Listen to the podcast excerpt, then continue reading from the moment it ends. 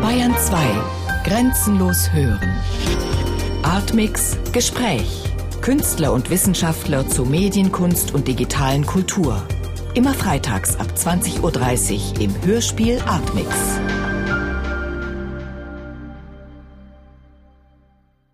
Wir nehmen das Artmix-Gespräch hier in eurem Studio in Berlin auf. Ein Musikzimmer mit zahlreichen Instrumenten, Geräten, die in einer bestimmten Art und Weise angeordnet sind.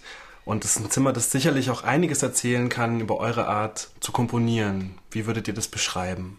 Naja, das Zimmer ist ja noch nicht so lange geprägt durch unsere Komposition. Insofern hat das Zimmer noch sehr viel von der Geschichte, die hier vorher schon war und äh, komponiert und aufgenommen hat. Und die ist ja nicht so gering, weil das ja die, das Funkhaus der ehemaligen DDR ist. Ähm, Gab es hier 50 Jahre lang ähm, sehr viel Aktivität und, ähm, und ideologisch aufgeladenes, was wir jetzt natürlich in der kurzen Zeit, die wir hier sind, irgendwie kaum übermalen konnten. Aber ich glaube, so wie es jetzt eingerichtet ist, kann man mal gucken, kann man schon ein bisschen was erkennen. So eine Tankstellen-Wuwu-Zähler neben so einem Echo-Pedal, dann so ein paar Mikrofone, in verschiedene Richtungen zeigen. Bringt es schon ganz gut auf den Punkt. Ein paar Amps stehen rum, auch mit so komischen Pedalen, Gitarren und Perkussionsgeräte. Alles aber irgendwie immer verkabelt. Also wichtig ist, dass alles irgendwie mit Kabeln irgendeiner Form zumindest schon mal optisch verbunden scheint. Und die gedankliche Arbeit an Kompositionen findet aber ganz sicherlich nicht nur hier in diesen Räumen statt. Wo finden die sonst statt und wie finden die dort statt? Ja, ich glaube, man sammelt halt sehr viel. Ähm, zum Teil lädt man sich das ganz bewusst so irgendwie in die diese Bienensäckchen da rein irgendwie. Manches ähm, bleibt aber einfach an einem hängen und kommt irgendwie zu unvorhergesehenen Zeitpunkten einfach zum Vorschein. Wir versuchen halt relativ ähm, wach zu sein und auf alles irgendwie Acht zu geben, was natürlich nicht geht, weil man sich immer auf eine Sache letztlich konzentriert beim Arbeiten. Und das viele, was noch parallel läuft, also was auf so vielen Ebenen parallel läuft, also nicht nur innerhalb der Komposition, sondern eben auch die Klangästhetik und ähm, wie man, ja, mit welchen Geräten man arbeitet, neue, alte, die man schon gut kennt, die man wiederum anders wahrnimmt. Also es gibt einfach so viele verschiedene Ebenen, die da gleichzeitig laufen, dass im Grunde, ähm, also einer der ganz wichtigen Punkte, warum man zu zweit arbeitet, der ist, dass man halt immer diese Perspektivverschiebung ganz gut mit dem anderen zusammen äh, hinkriegt. Ähm, der andere kann einen sozusagen da absichern oder einen auf was aufmerksam machen, was einem allein ähm, eher entgleiten würde. Ähm, das Ganze ist aber auch natürlich, ähm, es schaukelt sich natürlich auch hoch, wenn man alleine wäre, würde das wahrscheinlich auch alles nicht so ausarten und wäre dann vielleicht auch in sich ein bisschen konzentrierter und, und überschaubarer.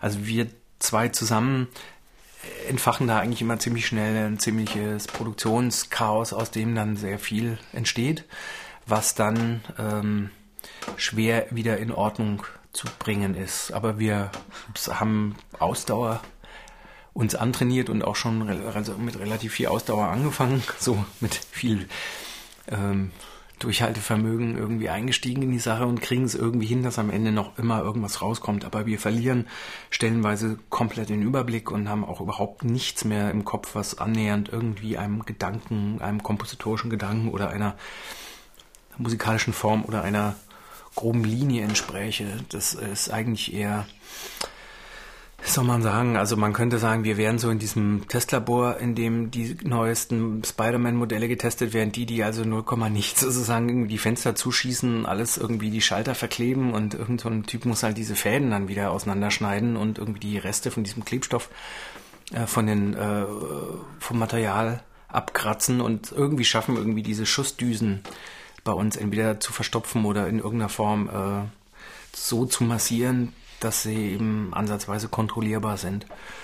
Ähm, insofern ist auch der Zustand der Erschöpfung auch bei uns ganz hilfreich, weil man dann einfach, wenn man manchmal nicht mehr kann, dann, dann muss man halt irgendwie aufhören. genau. Ihr habt Anfang der 90er Jahre angefangen, zusammen Musik zu machen, als Maus und Mars. Und über die Jahre hinweg gab es immer mehr andere Projekte auch, so der Außenblick zumindest. Wie spielt das alles zusammen? Jetzt auch das Label Sonic, alle Solo-Projekte, die ihr habt, auch Projekte, die übers reine Musikmachen hinausgehen. Wie spielt dieser ganze Komplex zusammen? Ich habe mal irgendwo eine Kritik gelesen von einem Album von uns, da stand drin, ähm, ja, aus denen hätte echt was werden können, aber die haben sich dann leider komplett verzettelt. ich glaube, ähm, ich glaube, die, die, das, ähm, das sehen manche so. Wir sehen es natürlich nicht so, weil wir ähm, ja überhaupt schon gar nicht angefangen haben, um irgendein ganz bestimmtes Ziel zu erreichen, sondern das kam ja einfach aus der Produktivität heraus, entstand ja dann auch dieses, äh, diese Formation Maus und Mars irgendwie. Und das ist aber ja auch nur ein Gebilde, was aus so vielen Bestandteilen, beweglichen Bestandteilen entstanden ist, dass auch das sich immer wieder neu ausgestaltet ähm, und auch ausgestaltet werden muss. Und es gibt auch nicht immer den dringenden Bedarf, das alles, was man macht, irgendwie Maus und Mars zu überlassen. Vielleicht hilft da ein bisschen so der, der Blick in die in die Bandgeschichte, weil es einfach nach unserem ersten Album, ähm, was für uns irgendwie so soll man sagen, das war so eine Hürde, die hatten wir genommen mit der Veröffentlichung und waren dann irgendwie auch ganz zufrieden. Und wie auch immer, was dann als nächstes kommt, wir gucken mal. Wir nennen das jetzt so. Das heißt Maus Mars und wir spielen auch live und so. Wir sind auch eine Band. Aber mal gucken. Und es gab ziemlich direkt nach der Veröffentlichung ähm, von dem Label eigentlich schon die Erwartung, dass wir halt jetzt ein zweites Album aufnehmen. Und da, da, da sagen wir eigentlich überhaupt keinen Bedarf. Ne?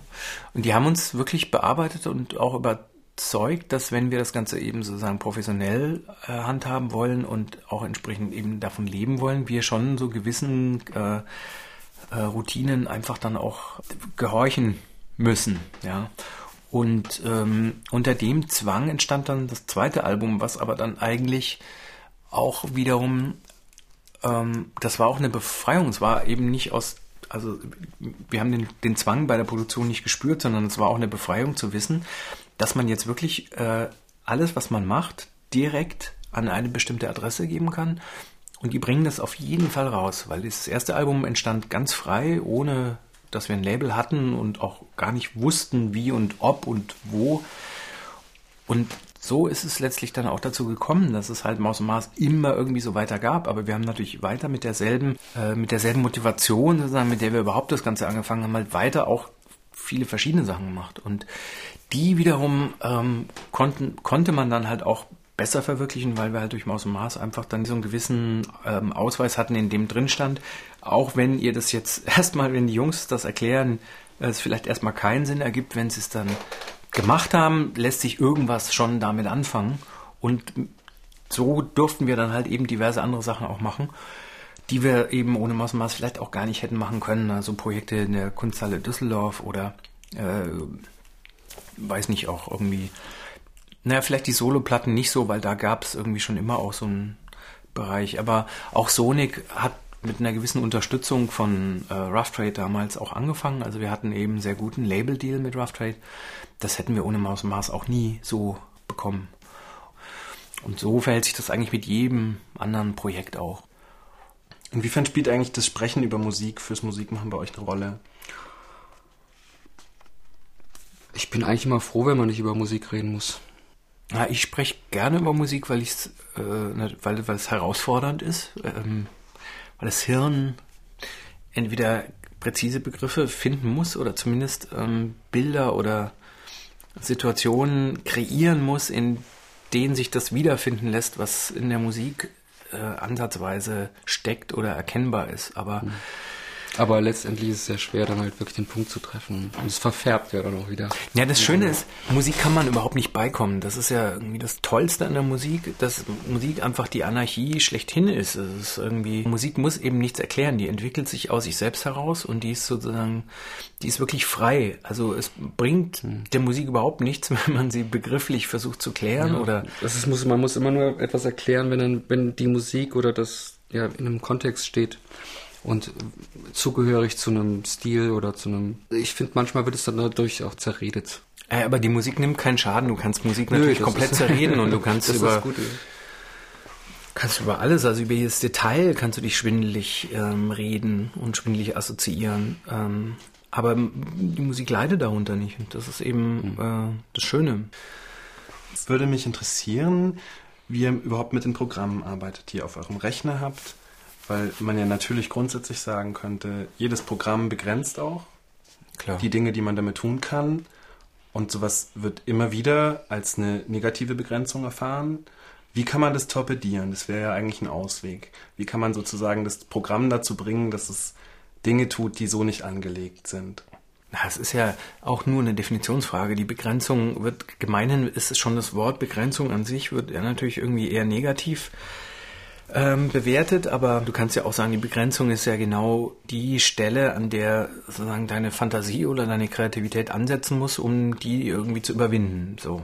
Und es ist auch einfach so, dass man halt, wenn man mit einem Programm nicht so zurechtkommt, kann man auch ausweichen. Also es ist ja nicht so, dass man immer nur ein, ein Ding hat und letztendlich sind die, die Programme ja einfach nur hm, für uns immer noch äh, eigentlich mehr so ein System, wo wir, wo wir da die, in, die, die inhaltlichen Elemente unserer Arbeit auch irgendwie einfach nur ähm, ordnen.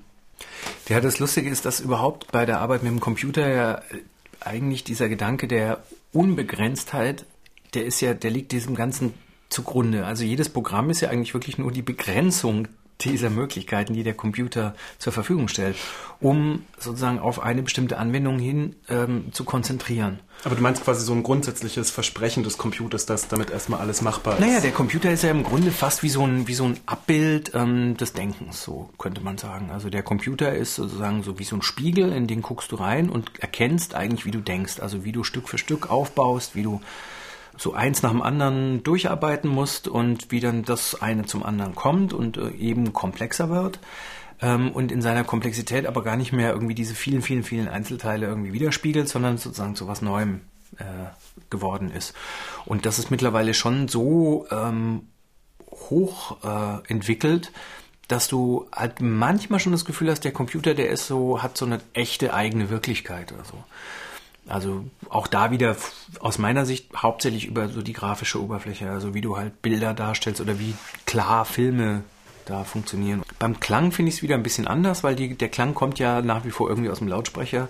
Da hat sich auch nicht viel geändert. Also da gibt es nach wie vor die Trennung irgendwie Lautsprecher oder Instrument. Und wenn du dann in diesem Computer reinguckst und mit diesem Programm arbeitest, dann fragst du dich im Grunde nur, warum ist es an dieser Stelle begrenzt? Was warum kann es nur das? Ja? Und das versuchst du halt zu entziffern. Und manchmal erkennst du, naja, okay, ich verstehe, der wollte das sagen, aber so richtig ist ihm das nicht gelungen. Oder man sagt, ah, ich verstehe, das war eigentlich daran dafür gedacht, aber das aus unserer Sicht kann es das viel besser. Und da gibt es schon eine unglaubliche Bandbreite und wir haben da auch äh, verschiedene Präferenzen und es ist auch manchmal so, dass ich zum Beispiel in dem Programm äh, nicht klarkomme, weil mir irgendwie die sozusagen die, die, die Handhabung einfach nicht entspricht oder irgendwie ärgert sie mich vielleicht sogar, also weil ich irgendwas Bestimmtes in der bestimmten Abfolge machen muss und dann sage ich irgendwie, ja, ich habe echt keine Lust, das jetzt zu machen. Und dann sagt der, ah, nee, irgendwie, das ist kein Problem, weil ich mache das sehr gerne. Das ist Programm, ist ja mein Programm sozusagen, lass mich mal das machen.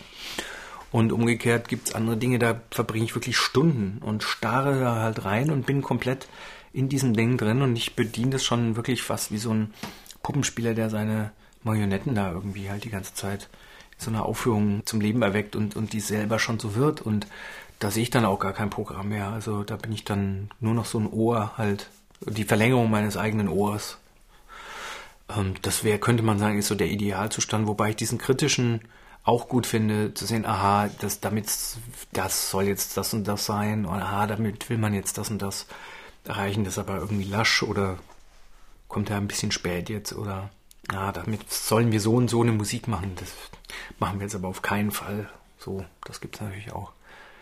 Und oft ist es ja dann schon auch so, dass einfach nicht mehr nachvollziehbar ist für den Normalhörer, was da eigentlich passiert ist. Geht es euch manchmal auch darum, dass man das nachvollziehbar macht? Oder wie steht ihr dazu? Also wenn, wenn irgendwie was fertig ist, also weiß ich persönlich auch nicht mehr genau, was für ein Gerät oder Software das war. Also nee, das geht eigentlich immer eher ums Machen und ähm, wie man das halt umsetzt, ist eigentlich komplett uninteressant. Aber rekonstruieren kann man das dann teilweise auch nee. selbst gar nicht mehr, oder? Nee. Also in, in sel seltensten Fällen. Ja. Vielleicht muss man dazu auch sagen, dass wir recht, ähm, also recht sample-orientiert arbeiten. Das heißt, wir erzeugen Klänge, die wir dann hinterher schneiden und setzen und arrangieren.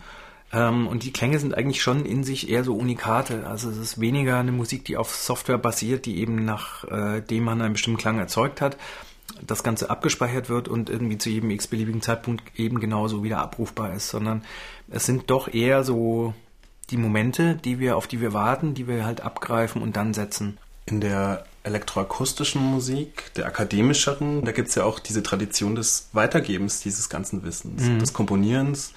Habt ihr an sowas mal gedacht, beziehungsweise wie könnte man sich sowas eigentlich vorstellen für eure Musik? Ja, im Prinzip finden wir Weitergeben ähm, gut, wenn es sich nicht schon durch die Musik selbst weitergeben lässt. Und ähm, da gibt es, glaube ich, verschiedene Aspekte. Also es gibt zum einen den Aspekt zu versuchen, zu erklären, weshalb man Musik so und so macht und aus welchem Verständnis ähm, von Musik man dazu kommt, dass man die Sachen so und so angeht. Dann ließe sich das übertragen auf andere Bereiche auch. Dann wäre Musik ein Beispiel dafür, wie man daran geht. Das ist so eine Form, die in der Vermittlung, ähm, glaube ich, interessant sein kann, wenn man das irgendwie vernünftig vermittelt. Und der andere ist natürlich sozusagen der, wie soll ich sagen, der alchemistische, aha, also wie, was sind die Tricks oder wie kommst du genau an diesen Punkt oder was musst du alles beachten und so. Und das ist dann schon was, da muss man vorsichtiger sein, das kannst du nicht einfach so streuen, weil ähm, damit ist keinem geholfen, weil das eben auch eine bestimmte Auseinandersetzung und Nähe mit dem Material braucht und auch eine gewisse Geduld und auch vielleicht eine gewisse äh, Vorkenntnis, die du nicht einfach, das kannst du nicht einfach rausschütten. Dann kannst du sagen, da gibt es dann vielleicht ein paar Leute. Ne? Vielleicht äh, von 20 Studenten hätte man dann vielleicht so zwei, drei, wo man sagen würde, okay, äh, wir arbeiten jetzt intensiver mal an so einer Sache. So. Und das ist natürlich äh, dann schon wieder ein bisschen elitär. Da gibt es nicht so viele Institutionen, die dir sowas äh, gestatten würden. Ne? Ähm, ansonsten über Musik zu sprechen und in der Form, ja, wie, eigentlich wie ein offenes Gespräch oder wie aus, aus so einem Dialog heraus, da ähm, haben wir, ähm, also so, so, machen wir im Prinzip gern. Das ist ja nicht unähnlich, wie was wir jetzt gerade auch machen. Das ist ja im Grunde auch jetzt so ein Interview, ist ja im besten Falle, also würde ich sagen, im besten Falle wie so eine offene Akademie. Man steigt ein und ähm, man kriegt irgendwie was mit und greift sich dann bestimmte Punkte raus und recherchiert danach nochmal weiter. Also könnte auch so eine Art als eine Schule des Hörens auch verstanden werden, wo man einfach nur die Sinne noch mehr schärft. Hör mal auf das genauer. Ja, ich, ich, ich ähm, also ich denke, dass sowieso die Art und Weise, wie man Musik macht, also nicht nur bezogen auf die Art und Weise, wie wir Musik machen, sondern grundsätzlich du hören kannst anhand ähm, der, hm, der Bewegung der Musik und, und der Art, wie sie strukturiert ist, wie derjenige, der sie gemacht hat, ähm, auch hört. Und du kommst dadurch natürlich dann tiefer in die Angelegenheit, wenn du auch dann verstehst, ähm, was, keine Ahnung, irgendwie jemand wie Olivier Messiaen vielleicht auch hinter seiner Musik sozusagen sieht und sagt, ähm, was ich da vermitteln will, das sind irgendwie wirklich tief religiöse äh, Dinge, die, die, um die es mir da geht. Und du kannst die Musik natürlich komplett frei davon hören und jeder Atheist kann da irgendwie den größten, die größte Freude damit haben. Ähm, aber du kannst natürlich auch diesen Weg gehen, über den Komponisten versuchen, zu versuchen, da einzusteigen. So. Ähm, und da würde ich sagen, das ist dann eben der, wo du den Komponisten oder den Produzenten direkt fragen würdest oder ich, sich mit, mit, dich mit seiner Biografie auseinandersetzt oder sagst, da gehe ich jetzt in eine Lehrveranstaltung und so. Und der andere ist, ähm, du kannst die Musik ja eh hören. Es ist ja da. Da lernst du ja schon, wenn du willst, irgendwie extrem viel. Und so kommt es ja auch, dass bestimmte musikalische Stile dann entstehen, wenn eine Handvoll Leute oder vielleicht auch manchmal nur ein einziger ähm, irgendeine kleine Hürde wieder übersprungen hat oder ein Tabu gebrochen hat und äh, sich was Neues äh, war, also traut und ähm, die, die Menschen das hören und ähm, dabei verstehen und auch gleichzeitig lernen und das anwenden. Und das ist ja ähm, sozusagen die, die, die praktische und eigentlich schönste Form des Lernens. Ne? Ihr habt vor kurzem mit dem Chicago Symphony Orchestra zusammengearbeitet, beziehungsweise es gab eine Art Kollaboration. Wie kam es zu dieser Zusammenarbeit? Es gibt in dieser Institution Chicago Symphony Orchestra ähm, sowas wie ein Programm für Komponisten in, in Residence, mhm. so heißt das. Also Komponisten, die für einen bestimmten Zeitraum, ein, zwei, drei Jahre oder so, äh, an, an dieses Orchester angeschlossen werden und eben dieses Orchester mit anderen ungewöhnlicheren Einflüssen versorgen, sagen wir mal. Also diese Komponisten haben dann eigene Stücke, die sie mit Chicago Symphony spielen. Ähm, weiß nicht, nicht, sind nicht viele, eins im Jahr vielleicht auch nur.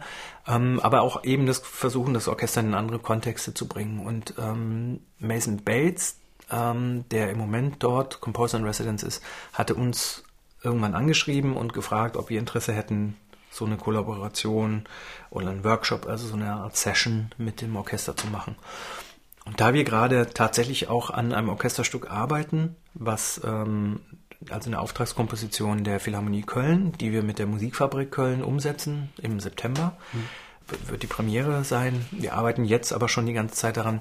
War das natürlich, ähm, war uns das sehr willkommen, weil wir einfach so die ersten Ideen und Skizzen, die wir hatten, ähm, dort umsetzen konnten. Wir sind dann mit André de Ridder, das ist äh, sozusagen der dritte im Bunde dieses, äh, dieses Projekts, ja.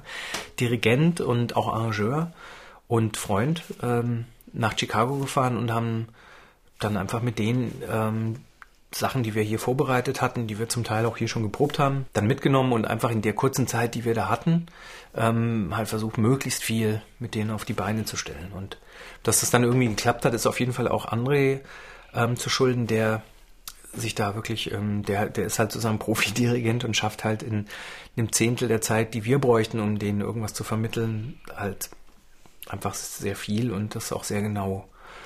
Ja, und so war das. Also wir sind dann halt dahin gefahren mit André und Noten im Rucksack und ähm, haben das dann alles über diesen Musikern ausgeschüttet, hatten dann mehrere Proben, wo eben nur dieses Notenmaterial durchgeackert wurde und hatten dann nochmal eine, wo wir das zusammengeführt haben mit den elektronischen Teilen und dann gab es eine Aufführung im Harris Theater heißt es. Dann haben wir es zum ersten Mal halt auch erstmal so richtig gehört. So. Und jetzt wissen wir auch ein bisschen mehr und wissen auch, wie wir das in Köln zum Beispiel zum Teil auf gar keinen Fall wollen. Oh, was wäre das? Ach, das ist jetzt schwierig. Aber Orchester sind rhythmisch sind die zum Teil irgendwie einfach ein bisschen langsamer, als wir das gewohnt sind von der Elektronik. Ähm, klanglich ist es einfach zum Teil heikel, weil wir uns natürlich immer einen Klang vorstellen, der recht kompakt eigentlich aus einer sehr klaren Richtung kommt, weil wir einfach Lautsprechermusiker sind. Ein Orchester ähm, hat aber einfach so viele Elemente, die mit verschiedenen Geschwindigkeiten auf, das, auf den Zuhörer zukommen. Ja? Also ähm, die Streicher einfach ein bisschen brauchen, bis der Klang da ist ähm, die tiefen Blechbläser überhaupt irgendwie nicht so schnell da reinblasen können und nicht sofort irgendwie einen Ton da haben. Und die Perkussion natürlich zack auf die Eins super exakt ist und du hast dann halt so ein ganz komisches Mischmasch, zum Beispiel an Dynamik. Und ähm, na, es gab einfach so ein paar Dinge, die uns dann einfach ganz klar waren nach der Aufführung, auch dass das Ganze irgendwelchen Fluss das muss, dass du bei so einer Situation, die Leute sitzen und hören so zu, auch nicht einfach so in Stücken denken kannst, wie wir das tun, wenn wir ein Live-Set spielen, sondern du musst es eigentlich in einen, doch in eine größere Form bringen. So, dass man das im Grunde so einmal so durchhört. Und du musst eigentlich viel mehr an den denken, der beim Konzert einschläft und versuchen, den irgendwie sanft wieder zurückzubringen, als äh, an die, die halt eh dabei sind und irgendwie ab, abgehen wollen. So. Ja. Und das ist eben an, an, anders, anderes Denken, andere Dramaturgie. Und ähm, die Erfahrung war ganz gut. Also, ja. Das ist nicht das einzige Projekt, wo ihr aus dem klassischen Konzertraum für elektronische Musik rausgeht und in anderen Kon Kontexten Musik macht. Es gibt Installationsmusik, es gibt Surround-Kompositionen von euch oder in Solo-Formationen mhm. sozusagen. Ähm, was ist der Grund, weshalb man rausgehen möchte aus diesen klassischen Räumen? Naja, an sich ist eigentlich keiner dieser Räume wirklich so klassisch, wie er auf den ersten Blick scheint. Also jeder Konzertsaal hat seine Eigenarten, ähm, zieht unterschiedliches Publikum an, hat einen Kurator, der den Saal irgendwie unterschiedlich bespielt oder sogar mehrere Kuratoren, die irgendwie alle unterschiedliche Vorstellungen haben. Und wenn man ähm, also wenn man das ein bisschen kennt, dann merkt man, dass das eigentlich gar nicht so geschlossen ist, wie es von außen oft scheint. Also das ist schon mal ein Grund, warum du auch dann mit anderen Räumen, die eben normalerweise gar nicht bespielt werden, auch auch ein bisschen selbstverständlicher direkt umgehen kannst, weil du dann umgekehrt eben auch sagen kannst, ja, aber auch dieser Platz könnte doch jetzt auch im Grunde ein Aufführungsort werden. Und so verstehen wir das ein bisschen. Oder auch eine Galerie kann wie ein Club funktionieren. Und das löst sich sowieso alles irgendwie immer mehr auf. Insofern ist das nicht so radikal und ähm, innovativ, wenn wir jetzt Kompositionen für einen Platz in Italien schreiben oder eine Installation in der Galerie machen oder irgendwie Andi mit Lautsprechern äh, auf dem Boot irgendwie über die Spree fährt. Aber man hat es ja schon nochmal mit sozusagen einem anderen Erwartungsraum zu tun. Also ein Club hat sicherlich doch nochmal auf jeden Fall einen Möglichkeitshorizont, der so erstmal angenommen wird. Da wird erstmal ja. getanzt und erstmal in der Galerie wird ja nicht getanzt, sondern auf eine Art gesehen oder sehend gehört. Ja. Wie werden da. Ja, ja aber also für uns ist auf jeden Fall, egal was wir machen, schon auch immer die Herausforderung, ähm, das so ein bisschen, äh, wie soll ich sagen, also so unsere eigenen Klischees, die wir dann auch haben von der Situation, auch die zu brechen und letztlich irgendwie diesen, das, das irgendwie kippen zu lassen. So, das ist immer das, was man sucht und dass man es auch schafft, in einem Museum die Leute vielleicht zum Tanzen zu bringen oder vielleicht in dem Club einfach ähm, Stellen einzubauen, wo die Leute echt nur noch stehen und hören.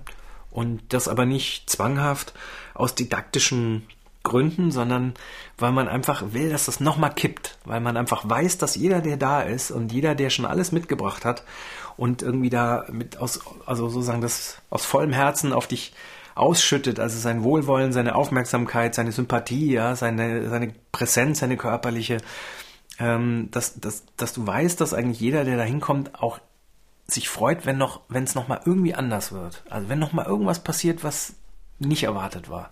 Eins der Projekte war ja auch eine Surround-Komposition für einen Raum. Mhm.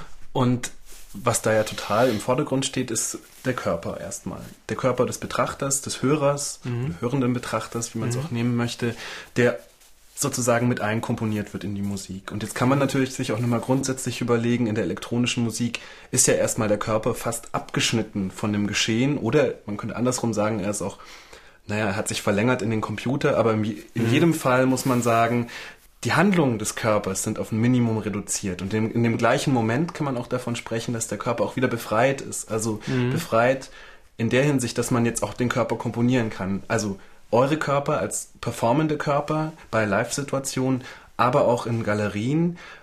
Inwiefern bedenkt ihr solche Punkte mit ein? Fließt es manchmal in Überlegungen mit ein für Installationen, auch für die normale Arbeit, sage ich jetzt mal in Anführungsstrichen, am Maus und Mars? Nein, äh, im Moment sind wir eigentlich noch in der äh, für uns irgendwie ähm, vorteilhaften Situation, dass man klanglich die Leute auch noch irritieren kann. Also das ist schon einfach durch die Präsenz, die gerade elektronische Musik auch haben kann, du ähm, schon eine Unmittelbarkeit herstellen kannst, die ähm, auf die die Men also auf die ein Hörer sehr körperlich reagiert. Also man kann eben sehr fiese Töne erzeugen und auch sehr hohe, die Schmerzen erzeugen. Du kannst aber auch irgendwie Modulationen oder im, im Bass oder im tieferen Mittenbereich irgendwie oder im resonanten Bereich Klänge erzeugen, die ähm, sehr sehr intensiv den Körper berühren äh, und ihm sogar fast so eine Art von, von Sicherheit vermitteln, also so eine, so eine äh, Stetigkeit und, und, und fast schon so eine,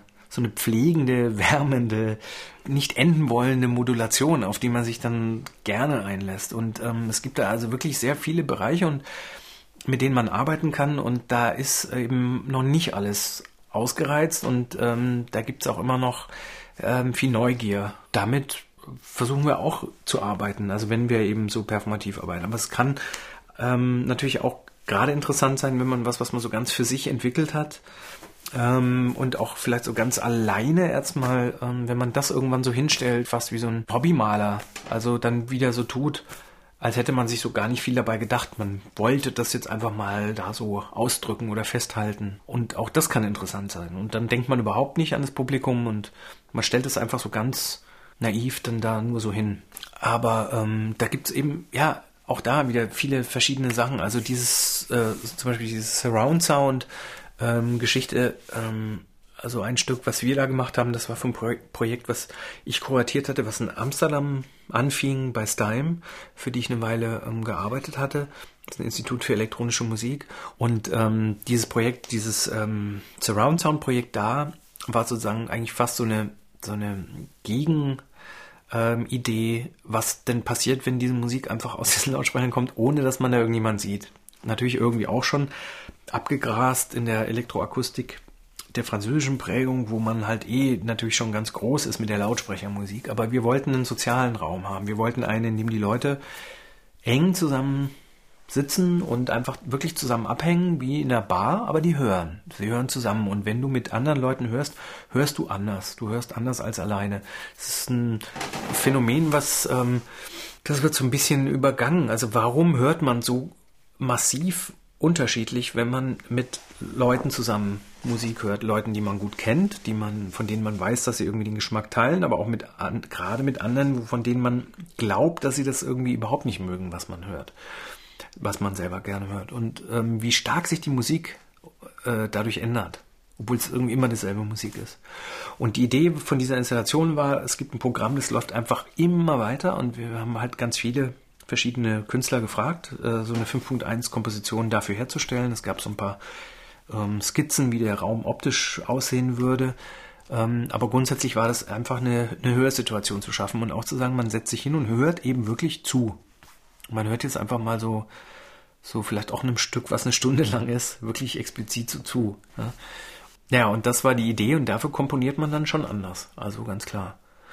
Und eben auch, weil man halt eben mit ähm, fünf Lautsprechern und einem extra Bass auch nochmal den Klang anders verteilt. Ne? Mich würde jetzt nochmal die Arbeit am Soundtrack, die Abschaffung der Arten interessieren. Wie liest man denn eigentlich einen Roman, zu dem man dann einen Soundtrack macht? Ich habe das nicht von vorne bis hinten durchgelesen wie eine Geschichte oder so, also auf keinen Fall. Und ich habe auch manche Stellen lustigerweise mehrmals gelesen. Also es ist so. Ja, es ist wie so eine, also ein Paralleluniversum, wo man ab und zu mal reingerät, aber sich irgendwie doch auch nicht so richtig zurechtfindet. Wie stellt man so ein Paralleluniversum musikalisch dann her? Na, wir haben ja nicht das Buch mit der Musik vertont. Wir haben ja wirklich Musik für das Hörspiel gemacht. Und das Hörspiel repräsentiert das Buch ja auch nur, ähm, soll ich sagen, in Teilen. Das ist nicht das Buch. Das Buch ist das Buch. Und das ist eben gerade gut, weil es dir keiner vorliest und weil da auch keine Musik drin ist und alles äh, du dir denkst und die assoziierst. Und beim Buch, da kannst du dir vorstellen, dass das wirklich so ein Science-Fiction, so ein, so ein mega Hollywood-Science-Fiction Hammer ist, so Wüstenplanet, äh, was weiß ich was mäßig. Du kannst dir genauso gut vorstellen, dass da irgendwie so ein paar Intellektuelle äh, nachts um fünf einfach nicht aus der Kneipe gehen wollen und sich die ganze Zeit miteinander unterhalten und du hörst so zu einfach, wie die miteinander reden.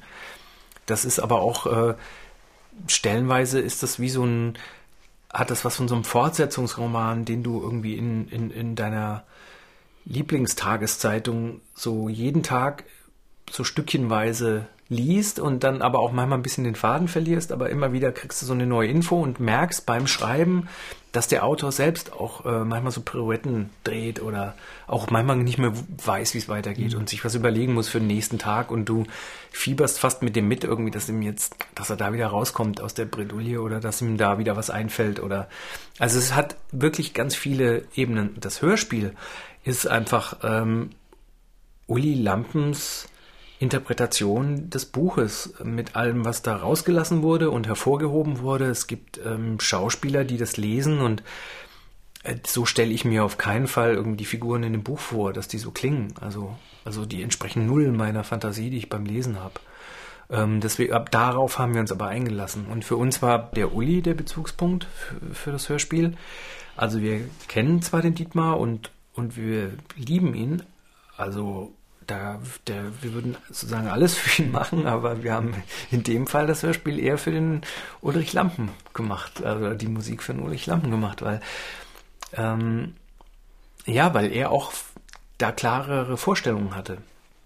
Und ich glaube, wenn wir das Buch, sagen wir mal, so vertont hätten, wir hätten wahrscheinlich einen eher so einen einen langen, extrem sich ausweitenden Klang gemacht und gar nicht so viele, viele, viele Teile. Mhm. Ne?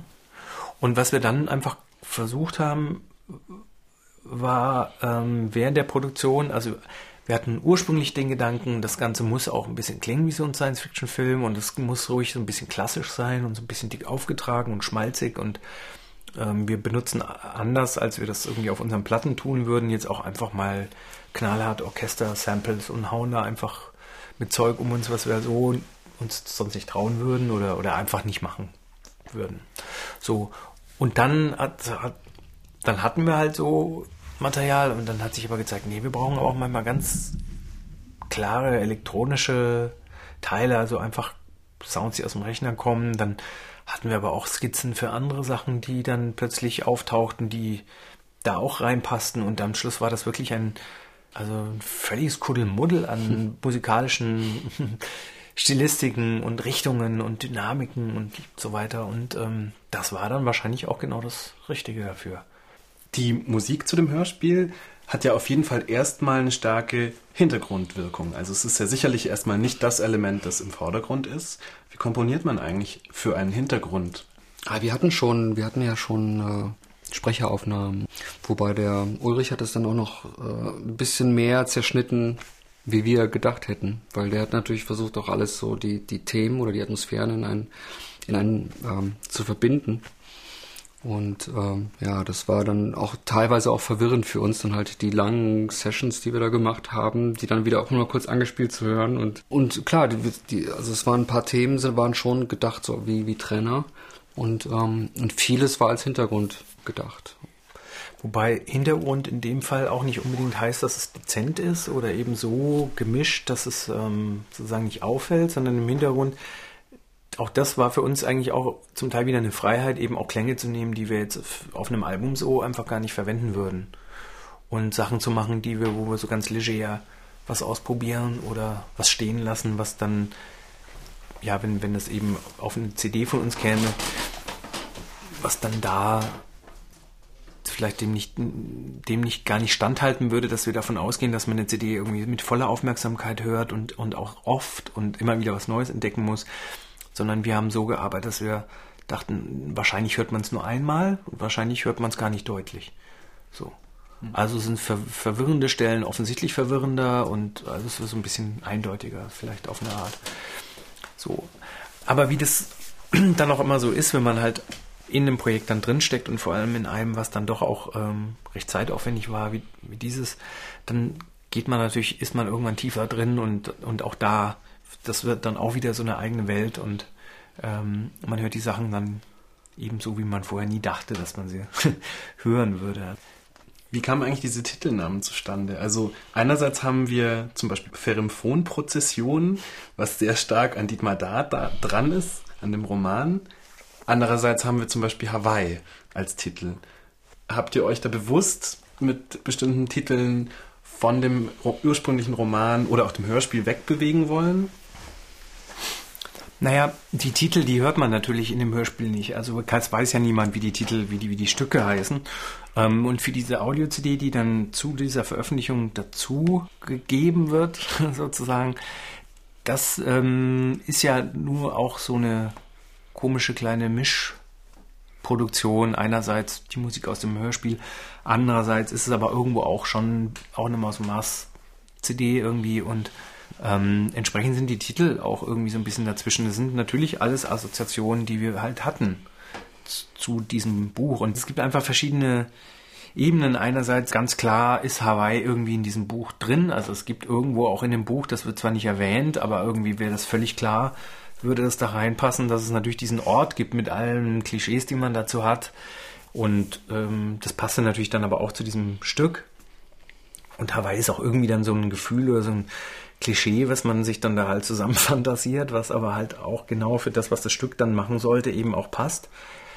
Und ähm, deswegen haben wir den dann einfach da genommen und an anderen haben wir halt ein bisschen rumgeschraubt. Das ist vielleicht so unsere eigene, äh, nochmal unsere eigene Interpretation auch ein bisschen von der, von dem Buch, ohne dass es halt so eine stringente Dramaturgie gibt, aber es gibt auf der CD auf jeden Fall einen klaren Anfang und es gibt eben auch ein Ende. Also hat die, hat auch in sich so einen Bogen und die ist eben auch ein kleines Opus halt. Eben, man kann ja auch mal, man muss ja nicht irgendwie mal zwölf Stunden, man kann ja auch mal 36 Minuten nehmen und da so ein Opus rein filtern. Okay, aber die Titel im Generellen, da, das ist ja schon auffällig, also auch auf älteren Veröffentlichungen, New Nigung, Disc Dusk, das sind ja alles so Titel, da würde ich erstmal nicht drauf kommen. Und man fragt sich natürlich, wie kommt ihr da drauf? Teilweise sind es ja auch äh, Weiterentwicklungen aus Arbeitstiteln, die man halt in, den, in das Projekt schreibt, damit man es wiederfindet. Die dann aber auch irgendwie teilweise eine Wahrheit oder die irgendwie einen Einfluss auf den Song hatten und ja, und dann macht man halt nochmal so ein Feintuning oder man wird dadurch dann wieder in eine andere Richtung inspiriert. Aber es sind sozusagen erstmal Notizen für euch selbst. Das ist wie wenn man ein Kind bekommt und man hat so ungefähr so einen Namen. Und wenn es dann da ist, dann weiß man ganz genau, ob der, ob der Name okay ist oder ob da noch was drangehängt werden muss. Ja, wir haben aber auf jeden Fall auch schon, also bei uns auf jeden Fall auch schon den Hass unserer Kinder zugezogen, glaube ich, mit manchen Namen. Also ich glaube, einige wurden auch schon gehänselt.